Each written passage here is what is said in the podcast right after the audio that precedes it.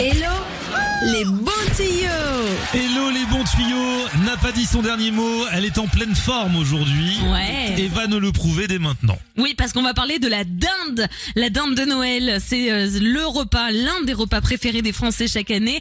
Sauf que la dinde, c'est un enfer à cuisiner. Moi j'ai jamais fait. Ah, Parce que c'est toujours trop sec ou alors pas assez cuit. Donc on ne sait jamais faire euh, le juste milieu. Et puis en plus ça se prépare au dernier moment. Pour la maîtresse de maison qui reçoit ses convives, faut Ouais. qu'en même temps elle surveille la cuisson. Alors, ça se prépare au dernier moment, oui et non. Notamment pour la marinade de la volaille. Alors, l'idéal, c'est une à deux heures avant de la cuire. Il faut la sortir du réfrigérateur, comme ça, hop, elle est bien.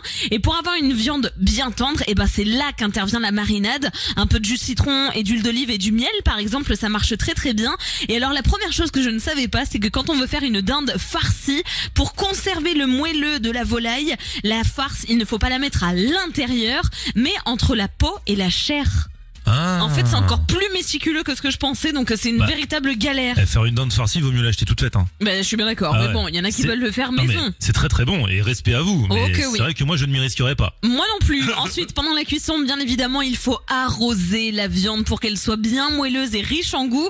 Alors pour ça, vous allez aspirer le jus de cuisson avec une poire à jus, ça se vend en magasin, et ensuite vous le versez sur la dinde tout au long de la cuisson. Et vous pouvez même mettre, même pardon, mettre un petit peu d'eau, vous savez, dans le petit plat qu'il y en dessous pour récupérer toute la graisse de la dinde pendant qu'elle est en train de cuire. Ça c'est génial. Il y a une petite vapeur qui va se former, qui va bien hydrater la dinde, et comme ça vous êtes sûr qu'elle restera bien moelleuse jusqu'au bout. Donc ça c'est pour le jour J. Et le lendemain, qu'est-ce qu'on fait avec les restes de dinde Alors, alors, il y a plein de solutions. Moi, il y a un truc que j'ai déjà testé et validé, c'est des boulettes de dinde. ah en ouais fait, tu vas hacher la viande, tu la mélanges avec un petit peu de chapelure, avec des noix, avec des herbes, etc. Tu formes des boulettes, Mhm. tu les roules dans la chapelure et ensuite, bam, tu les fais poêler et tu sers ça avec des petits légumes, une petite salade ou alors des pommes de terre s'il en reste de la pâtes, veille. même des pâtes. Ou même des pâtes, ça Ah ouais. passe super Boulettes bien. pâtes, ouais. Ça passe.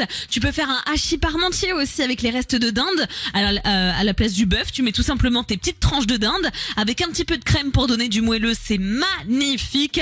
Ou alors, tu fais tout simplement un curry en mode express. Tu prends ta dinde, tu la coupes en tout petits dés et ensuite, bam, tu mélanges ça dans un wok avec euh, du curry, de l'ail, de l'oignon, du gingembre. Et là, tu te retrouves avec un plat un petit peu épicé, mais toujours très festif. Voilà, le lendemain, ça sera encore meilleur que le jour J. Tu m'étonnes. Avec les bons plans d'Hello les bons tuyaux. Merci beaucoup et n'oubliez pas le conseil d'Hello les bons tuyaux. Vous aussi, hydratez votre dinde.